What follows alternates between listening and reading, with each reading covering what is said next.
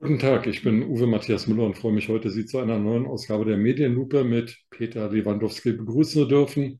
Herzlich willkommen, Herr Lewandowski. Guten Tag. Herr Lewandowski, ich frage Sie heute gar nicht, wie es Ihnen geht, weil Ihnen geht es bestimmt ganz gut. Ich habe hier nämlich die jüngste Ausgabe der Max. Und das ist ja die Zeitschrift, die Sie herausgeben, die Sie sozusagen neu erfunden haben. Und jetzt ist sie wieder erschienen äh, mit dieser dicken Ausgabe und dem Richard David Precht auf dem Cover. Meine Frage an Sie, welches ist denn Ihr Favorite Artikel in der neuen Ausgabe von Max? Das ist eine hinterhältige Frage. Sagen wir okay. mal, die Favorite Person in dieser Ausgabe ist für mich äh, der Pianist Igor Levit, den ich zufällig interviewt habe. Aber ich weiß nicht, ob das Interview gut oder schlecht ist. Ähm, ich hatte bloß unjournalistische Emotionen. Das ist mir ganz schwer fiel, mich von dieser Person immer ein Stück innerlich zu entfernen, um sie auch mit journalistischen Augen zu sehen. Igor Levitz bringt jetzt gerade einen Film heraus, den wiederum eine gute Bekannte meiner Frau, eine Grimme-Preisträgerin, gedreht hat. Der heißt No Fear und ist eine Dokumentation, die zum Teil während der Pandemie auch aufgenommen worden ist und einen Künstler zeigt in jungen Jahren mit Mitte 30, der wohl, ich bin kein Klassikmensch, Weltruhm genießt, der aber auch so oft seine Zerrissenheit einfach zeigt und äh, die, in, die ihre Wurzeln in seinen jüdischen Wurzeln und dem Nationalsozialismus und der Erinnerung daran zu tun hat. Das war eine sehr beeindruckende Begegnung mit ihm eine sehr unkomplizierte auch. Ähm, wir haben uns auf der Straße in Berlin getroffen und wollten dort in ein Café zu gehen. Und er kam in Trainingsklamotten von einem Jogging-Yoga-Training und er hat uns, den Fotografen und mich, Axel Martens, zu sich in seine Wohnung eingeladen im ehemaligen jüdischen Krankenhaus. Und dort haben wir drei Stunden miteinander geredet und dann passierte das zweite und journalistische. Wir haben uns sogar danach umarmt. So, und das ist für Journalisten dann immer schwierig, auch wenn es kein investigatives Interview war, man sollte doch immer versuchen, eine gewisse Neutralität da aufrecht zu erhalten. Deswegen sage ich, für mich war das, ist das die beeindruckendste Person in diesem Heft.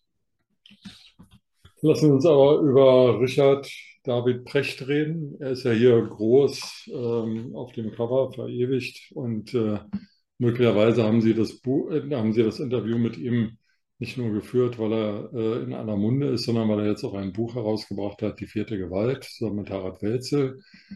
Ähm, wie war das Interview mit ihm? Das war äh, in der Vorbereitung ein Interview, das sehr viel Kraft und Anstrengung gekostet hat, weil ähm, Herr Brecht schreibt ja nicht mal nur so nebenbei ein Buch, und als ich ihn angefragt habe, wusste ich noch nicht, dass er mit Harald Welzer, dem Soziologen und ich glaube dem Gründer des Zukunftsinstituts in Berlin, äh, in Kiel, äh, ein Buch über die Presse schreibt. Ähm, das habe ich dann erst eine Woche vorher erfahren. Ähm, ich bin vor dem Interview von zig Menschen angesprochen worden, gerade in dem Max-Umfeld, die das mitbekommen haben und musste mir zum Teil wüste Beschimpfungen anhören. Was willst du mit dem eitlen, oberflächlichen Typen? Was soll das? Und so weiter und so fort. Und ähm, ich war überrascht, auf welchen Menschen ich treffe. Sie werden gleich die Talkshow ansprechen bei Markus Lanz. Das war ein sehr, auch fast zweieinhalbstündiges, sehr, sehr ausgeruhtes Gespräch das hätte auch sechs Stunden dauern können, wo auch der Rahmen eines Interviews einfach zu eng und zu klein war. Daraus hätte man eine Podcast-Reihe machen können. Ja? Ähm, Richard David Brecht glaubt, sehr, sehr viel zu wissen. Ja? Am Ende des Gesprächs, ich weiß gar nicht mehr, ob das jetzt Max drin ist oder nicht, habe ich ihm erzählt, haben wir über unsere Tagesgewohnheiten erzählt. Er steht früh morgens auf, dann schreibt er, und er isst dann erst, wenn er fertig geschrieben hat, so gegen Mittag und dann gönnt er sich eine Belohnung, nämlich einen Mittagsschlaf. So, dann habe ich gesagt, ja, ich fange auch morgens um halb sieben an zu schreiben und das ist immer sehr schön. Bei mir ist es dann aber anders. Ich lese Stoiker. Dann, und er hat mir dann erstmal einen halbstündigen Vortrag über Stoiker äh, gehalten und wie man die anders interpretieren muss. Ja, und ich war eigentlich so stolz, ihm das zu erzählen. In allem, was er mir dann erzählt hat, hatte ich Aha-Erlebnisse, weil es auch, weil ich das Gefühl hatte, er hatte recht. Aber ich muss sagen, es hätte mir jetzt auch mein Geschichtslehrer sagen können. Also ich wurde auf einmal immer so ein bisschen kleiner und das ist eine Attitüde, das, glaube ich, vielen Leuten auch ein bisschen vor den Kopf stößt. Aber er ist, glaube ich, als Einzelkämpfer mal groß geworden. Er hat mir auch seine Geschichte erzählt, wie er überhaupt zu diesem Ruhm gekommen ist und wie viele Jahre das überhaupt gedauert hat. Ja? Und, ähm, und auf wen er sich verlassen konnte und auf wen nicht. Und eigentlich war er nur für sich da und seine Familie war das Becken irgendwie gewesen. Und ich glaube, das macht einen schon ein bisschen enger im Verhalten und man wittert von überall her auch Gefahren. Auf das Buch und auf die berühmte, mittlerweile berühmte Talkshow bei Markus Lanz komme ich gleich. Lassen Sie uns noch einen Augenblick bei dem Interview bleiben. Nachdem ich das gelesen habe, ging es mir eigentlich noch schlechter als vorher, weil er auf mich so den Eindruck eines apokalyptischen Reiters macht. Ähm, ich will nichts von dem, was er in Sachen Klimaschutz und Klimaneutralität und Klimaveränderung sagt, irgendwie in Frage stellen. Aber seine Aussage ist ja apodiktisch, die Welt geht unter, die Menschheit wird ausgerottet, die Erde wird überleben mit irgendwelchen Pflanzen und irgendwelchen Tieren, aber die Menschen gehören weg. Und ähm, besonders hat mich beeindruckt, dass sein Sohn, ich glaube, der ist 19 Jahre alt oder 16 Jahre alt, 19, 19 dass er ähm, da zwischen den Zeilen Zweifel erkennen lässt, ob es überhaupt sinnvoll war, den zur Welt kommen zu lassen, in einer Welt, die bald untergehen wird. Als Sie dort rausgegangen sind, abgesehen von diesem, was Sie eben erzählt haben über, über Stoiker, ging es Ihnen da genauso wie als Sie reingegangen sind oder sind Sie auch zurückgefahren und haben gesagt, Mensch, lohnt sich das eigentlich noch oder gehe ich hier lieber gleich in Rhein oder in eine Kneipe oder ist es alles vorbei? In der Kneipe haben wir uns ja mittags getroffen und saßen in der Altstadt. Aber es gab Mineralwasser, eine Apfelschorle und Kaffee.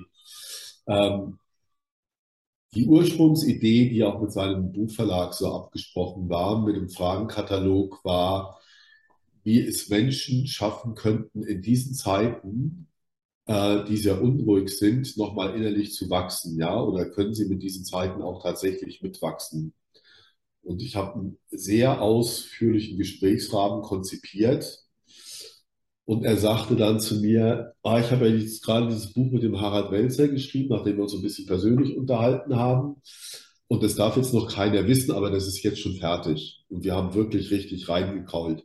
Und ich habe jetzt gar nicht die Interviewfragen gelesen. Dann habe ich gesagt, naja, ich habe sie alle dabei. So, ja, und skizziere ihm nochmal den Gesprächsrahmen. Und wie, wie sind wir diesen Zeiten gewachsen? Kam er natürlich gleich mit dem apokalyptischen Killerargument. Ja. Sich da erstmal rauszufinden in der Interviewform, ich bin froh, dass ich kein Fernsehjournalist bin, weil da habe ich dann höchsten Respekt davor, die Leute da nochmal so ein bisschen, gerade wenn es live ist oder eine Stunde vorher aufgezeichnet wurde oder in der Talkshow, nochmal irgendwie zu einer Konstruktivität zu bringen, ist wahnsinnig schwierig. Wenn man es aber insgesamt liest, kommt er ja doch immer wieder mit Vorschlägen um die Ecke, wo man nicht das Gefühl hat, es ist apokalyptisch und es ist doch trotzdem jetzt ja eigentlich alles egal, weil dann müsste ja eigentlich alles egal sein. Und ganz zum Schluss sagt er auch, und er ist eigentlich doch Optimist, gerade zum Trotz wegen seiner Familie. Ja? Und das zeigt aber auch, wenn man es genau liest, und das war dann auch so meine Absicht gewesen, dass man im Journalismus sagt man, Reportagen macht man so, schreibt man so, dass die Leute sich nicht informiert fühlen, sondern dass sie sich ein Bild machen können. Und das Bild muss aber offen bleiben. Wenn, und so sehe ich manche Interviews, auch wenn sie nicht politisch investigativ in irgendeiner Form tatsächlich sind. Ja, die Menschen sollen befähigt sein, sich selbst ein Bild zu machen und können auch etwas da reinlesen, wie sie es für sich empfunden haben. Und das war mir eigentlich ganz wichtig gewesen. Ich könnte jetzt auch sagen, ja, Herr Müller, jetzt müssen Sie doch mal zwischen den Zeilen richtig lesen und da steht doch auch so und so und so. Das ist aber nicht die Absicht dabei. Ja? Aber es ist auch nichts versteckt worden und es zeigt, mir war es wichtig, dann doch ein Bild eines Menschen zu zeigen, der zwar laut ist, aber er ist laut und die Welt geht unter und dann kommt er wieder mit Vorschlägen um die Ecke. Ja? Und es hat ja auch was wo man ihn dann aber auch nicht festgenagelt bekommt. Ein Werber würde sagen, Richard David Precht hat einfach eine schöne Kommode mit 20 Schubladen und die bedient er einzeln. Aber sich mal überlegen, aus der einen Schublade, das wird er jetzt nicht gerne hören wollen, ähm, aus den 20 Schubladen mal zwei große zu machen, wo auch noch eine Klappe zwischendrin ist und wie man die Dinge vermengen kann. Ja, weil vieles, was er sagt mit Arbeitsmarktreform, mit Bildung und so, hat er vollkommen recht auch was Kindererziehung angeht. Ja, hat er vollkommen recht. Ähm, daraus könnte auch tatsächlich ein anderes Bild entstehen, aber sein Geschäftsmodell ist vielleicht auch so, ich mache auf mich aufmerksam und das ist ein gefährliches Geschäftsmodell. Als er nämlich ein anderes gefahren hat, war er sehr, sehr erfolgreich gewesen. Auch mit seinem Buch über Wirtschaft hat er nicht angeeckt. Er hat angefangen anzuecken, als er sich über unser Verhalten in der Pandemie aufgeregt hat als er gegen die Impfpflicht gewettert hat. Mein zweitbester Freund ist äh, Arzt am Saarbrücker Krankenhaus. Der wettert auch gegen die Impfpflicht gegen äh, Pflegekräfte, entweder für alle oder für keinen. Ja, das ist auch ein starkes Diskussionsthema. Aber seit der Pandemie kommt er auch in so eine Polarisierungsfalle so mit rein und daran kann er dann auch nicht mehr differenzieren. Und das endet oft in etwas Belehrendes, bei mir mit den Stoikern, in was Oberlehrerhaftes bis hin, ich habe die Landshow nicht gesehen, in eine nicht, glaube ich, für viele zu ertragende Rechthaberei. Das Buch Die vierte Gewalt untersucht nach seinen Angaben ja den Qualitätsjournalismus. Und ähm, die Kernthese ist wohl, das haben wir hier bei der Medienlupe auch schon gelegentlich besprochen, dass zu wenig recherchiert wird, zu wenig Eigenständigkeit da ist, weil die Redaktionen zu dünn besetzt sind, personell, und dass eben viel voneinander abgeschrieben wird. Er geht sogar noch einen Schritt weiter. Ich sage es mal mit meinen Worten, er würde jetzt wahrscheinlich, wenn ich in einer Landshow sitzen würde, mir an die Gurgel springen. Da gäbe es ein Narrativ, eine Absprache zwischen den Qualitätsjournalisten und der Regierung, und eine gewisse einförmige Eintönigkeit, mit der eben bestimmte Themenkomplexe transportiert werden. Stichwort Waffenlieferungen in die Ukraine wurde da thematisiert bei Lanz. Er geht äh, sogar weiter, dass er sagt, die Waffenlieferungen in der Ukraine und dass die stärker werden, werden sogar von den, von den Medien so stark gesteuert worden in ihrer Aufgeregtheit, dass die Politik darauf reagieren musste. Nun kennen wir aber alle Olaf Scholz. Das glauben wir doch jetzt nicht im Ernst, oder? Da müsste man Herrn Precht ja oder müsste man den Qualitätsjournalisten ja dankbar sein, wenn sie den Knopf bei Herrn Scholz gefunden hätten, auf den er reagiert. Richtig. Das, ja, genau. Nein, aber. Ähm, also für mich, wenn ich das noch sagen darf, nach diesen 60 Minuten Lanz, ich bin da rausgegangen aus dem Ansehen dieser, dieser Talkshow und habe gedacht, das könnte jeder AfD-Typ genauso formuliert haben, wie der Precht das da vorgetragen hat, oder der Welze. Aber Precht war da noch prominenter vertreten in seinen Aussagen. Und da frage ich mich, hat die AfD auf einmal recht oder was ist da los? Ja, er saß gegenüber einer, einer Spiegel-Redakteurin, ähm, die das Spiegel Hauptstadtbüro leitet, und Robin Alexander, der stellvertretender Chefredakteur ist und, und das Berlin-Büro leitet. Die haben vehement dagegen argumentiert, auch sachlich, auch mit, mit Belegen. Und er hat immer wieder nur, er ist immer wieder nur geschwommen und hat Behauptungen aufgestellt. Auch in Ihrem Interview lese ich ja das Wort vom Querdenker, das er aber positiv besetzt, weil er sagt, Querdenken ist ja gut. Also jetzt im Sinne von ja. nicht Mainstream-Denken. Ja. Er meint aber das Querdenken von früher waren Querdenker, ja. angesehene Leute gegen den Mainstream, die neue Gedanken reingebracht haben. Aber, aber, aber nach dieser Landshow und nach diesem ja, Frontalangriff auf den Qualitätsjournalismus frage ich mich, ähm, ob das nicht nur Effekthascherei ist, dieses Buch und dieser Auftritt bei Lanz, einfach nur um was zu sagen und wieder in den Medien präsent zu sein und die Auflage zu erhöhen. Denn ähm, was ich jetzt nicht glaube, ist, dass die FAZ und die Frankfurter Rundschau sich absprechen und dem Scholz danach beten, was der sowieso unverständlich von sich gibt. Das ist richtig. Also da auch nochmal zu differenzieren. Ich fühle mich jetzt auch nicht in der, in der Rolle, äh, Herrn Brecht verteidigen zu müssen. Ja? Ähm, ich habe ich hab auch Kritik an den Medien und an deren Verfasstheit momentan. Ja? Und bin weit weg von der AfD und Herr Lanz, äh, Herr Brecht ist es auch.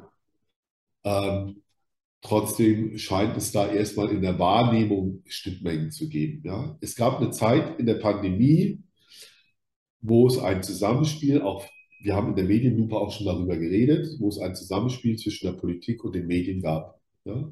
Wo es einen Austausch gab zwischen Herrn Seibert und den Verlagsführern und den Chefredakteuren. Wie gehen wir mit der Pandemie um?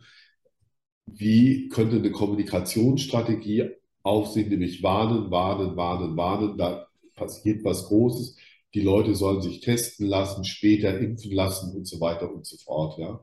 Das hat auch drei, vier Monate hat das funktioniert und dann war es auch klar, es kann nicht so weiter funktionieren. Das war ein klares Zusammenspiel zwischen Politik und den Medien gewesen. Ja.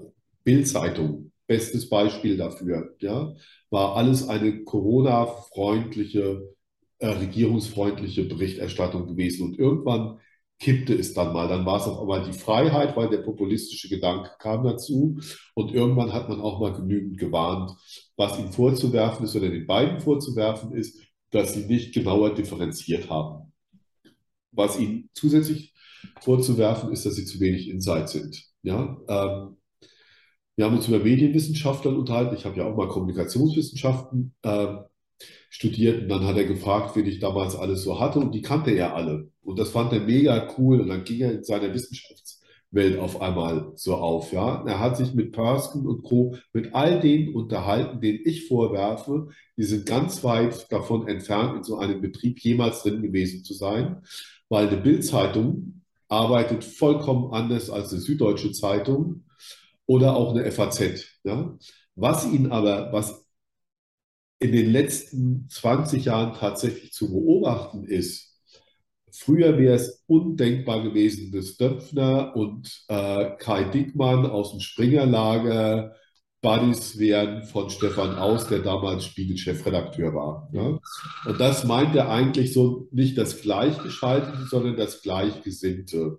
Ich habe neulich einen Podcast gehört vom Hamburger Abendblatt, wo der Chefredakteur des Hamburger Abendblattes mit dem neuen Chefredakteur des Stern redet und dann erzählen sich gegenseitig, was sie für tolle Hefte machen. So, das hilft mir als Zuhörer, als Konsument ganz wenig. Das ist der Punkt, ähm, den er äh, angreift und den ich auch in seiner Kritik tatsächlich unterstützen kann.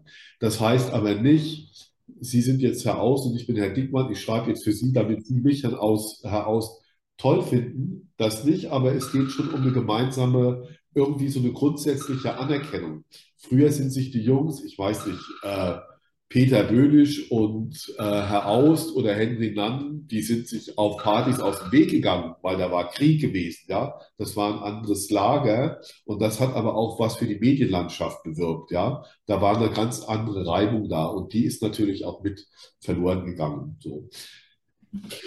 Ist, hat das was mit der Berliner Blase zu tun, dass sie jetzt auf einmal alle in der Hauptstadt sitzen, mehr oder minder? das hat was mit der Berliner Blase zu tun und das hat was mit der Begehrlichkeit die in der Berliner Blase entstanden ist.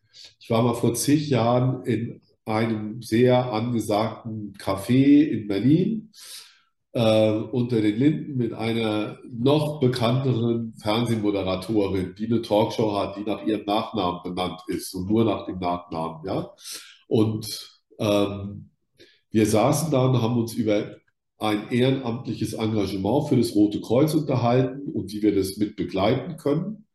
Und ich habe so nach zehn Minuten gedacht, ich sitze neben der Königin von Berlin. Wenn ich in der kurzen Zeit alles an Politikern kennengelernt habe, guten Tag, Frau I, und das ist übrigens Herr L und so. Und sie wurde hofiert, ja. Das war in Bonn, wo man in kleinen Zirkeln irgendwie anders unterwegs war, schon mal anders gewesen. In Berlin hat sich aber, wenn wir uns den ehemaligen Außenminister angucken, wo die Liebe hinfällt, ins Showgeschäft, die, ähm, Herr Lindner mit einer Hauptstadtkorrespondentin inszenieren sich wie die jungen Kennedys auf Sylt, als sie heiraten. Die Welten gehen durcheinander. Ganz einfach. Und damit gehen auch die Interessen auseinander. Nann und Aust haben sich mal nicht unterhalten, weil es, glaube ich, Henry Nann geschafft hat, Hildegard Knef heimlich nach New York zu entführen, zu irgendeiner Dings, obwohl Stefan äh, äh, Augstein, nicht aus, Augstein auf sie scharf gewesen ist. Steht, glaube ich, in beider Biografien auch irgendwann mal drin. Ja? Natürlich haben die auch mal geguckt, wer sind die Großen und Tollen dieser Welt und wie können wir unsere Eitelkeiten streichen. Das hat, hat, hat aber zugenommen. Ähm, ich erinnere mich an Abendessen in meiner Galazeit, da saß ich mit dem Zeitbild Chefredakteur und noch anderen, obwohl die sich nicht, nochmal nicht leiden konnten, aber sie haben sich zusammengenommen bei einem privaten Abendessen bei einer PR-Lady. Und die fand es natürlich toll, alle irgendwie zusammengekriegt zu haben. Dann saß da noch der russische Botschafter und es war eigentlich eine komplette Friedensveranstaltung gewesen. Aber keiner hat mal den Mut gehabt, so aufschnitt, was der ist, dann gehe ich gleich wieder. Meiner inklusive. Also die Welten haben sich ein Stück verschoben und damit auch so ein bisschen die gesellschaftlichen Konventionen dabei. Als Journalist muss man nicht auf solche komischen Events da auch ständig gehen und überall mit involviert sein, sondern müsste sich auf seine Fähigkeiten ähm, beschränken. Es gibt in unserem Bereich große Ausnahmen, wie den ehemaligen Chefredakteur der Süddeutschen, Kurt Kister, Herrn Klusmann vom Spiegel, die da mit viel, Giovanni Di Lorenzo, obwohl er eine Talkshow macht, viel zurückhaltender sind und deren Blätter manchmal auch ein bisschen, auch wenn Frau Ammann jetzt beim Spiegel arbeitet, die ich aber, deren, die Kritik teile ich auch nicht von Brecht an Frau Ammann, weil ich die für eine sehr gute Journalistin halte, die auch viel recherchiert. Ähm, es gibt natürlich auch andere Vertreter, aber das Grundproblem ist halt, und deswegen hat man auch so das Gefühl, die Medien sind alle gleich und alle berichten sie das Gleiche und so weiter und so fort. Dann kommt nämlich der Faktor neben dem psychologischen dazu, dass wir äh, zu wenig Geld für Recherchen haben, dass der wirtschaftliche Druck da ist und all diese ganze Gemengelage führt natürlich dazu, dass der Qualitätsjournalismus, den wir dringender denn je brauchen, auch immer ein schlechteres Image kriegt. Ich höre jetzt gleich auf, aber noch einen Satz. Ich hätte mir gewünscht, und das habe ich auch in dem Interview, weiß ich jetzt nicht mehr, ich habe es nicht mehr so im Kopf, wenn man ihn begreifen würde zu einem Beitrag in der Debattenkultur und auch mal das zum Anlass nehmen würde, untereinander mal anders zu diskutieren. Es könnte ja auch mal sein, dass Herr Lanz Journalisten einlädt. Früher Werner Höfer, der hätte das vermutlich gemacht, ja, und hätte zehn Thesen aus dem Buch raus und dann hätten nur Journalisten darüber diskutiert. Das wäre zum Beispiel mal eine ganz spannende Geschichte, wo dann die Frage ist, wen interessiert es, aber warum macht man so eine Form der Auseinandersetzung nicht auch mal, ja? Und ich habe das Gefühl, er wollte und auch Welzer, sie wollten was anstoßen. Ja? Gerade Welzer ist ja der viel größere Provokateur, der sich für Umweltfragen auch in seiner Arroganz früher auch schon immer eingesetzt hat als Herr Brecht. Lewandowski, wir haben noch, ähm, ich weiß ja nicht, wie viele Bundesminister und dann nochmal pro Bundesministerium zwei, drei, vier, fünf Staatssekretäre, 709 Bundestagsabgeordnete, äh, 16 Ministerpräsidenten, da nochmal ein Haufen Landesminister. Also wenn ich jetzt Robin Alexander wäre von der Figur her, bin ich es. Ein paar mehr habe ich noch. Aber ansonsten Bauchfülle, da nehmen wir uns nicht viel. Äh, wenn ich Robin Alexander wäre, mir könnte es doch eigentlich Schnurz sein, ob mich ein Politiker mag oder nicht, weil um die Ecke sind drei andere, äh, von denen ich meine Informationen bekomme. Also meine Frage, warum diese Kungelei, warum diese Liebeheischerei, die ist doch gar nicht nötig. Also professionell ist sie nicht nötig. Vielleicht ist sie nötig, um, um Gefühle zu befriedigen, aber professionell, glaube ich, gibt es doch genügend Informationsquellen in Berlin. Naja, man will ja auch, sagen wir mal, im interneren Kreis nehmen wir mal das Beispiel äh, von Bayern München und der Bild-Zeitung.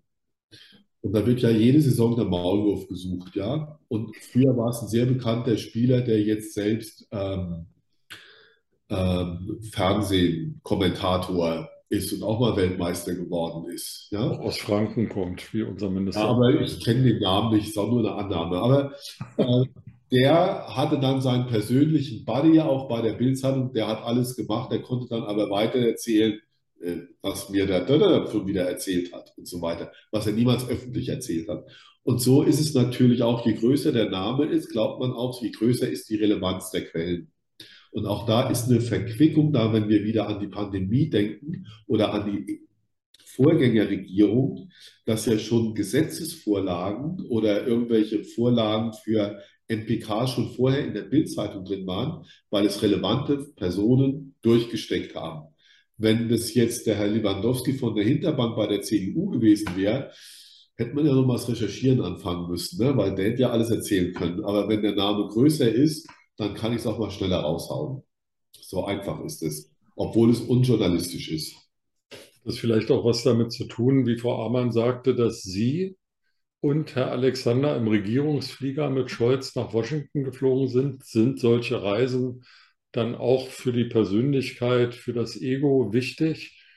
Äh, oder haben die überhaupt einen journalistischen Wert, wenn man mit Scholz im Regierungsflieger sitzt?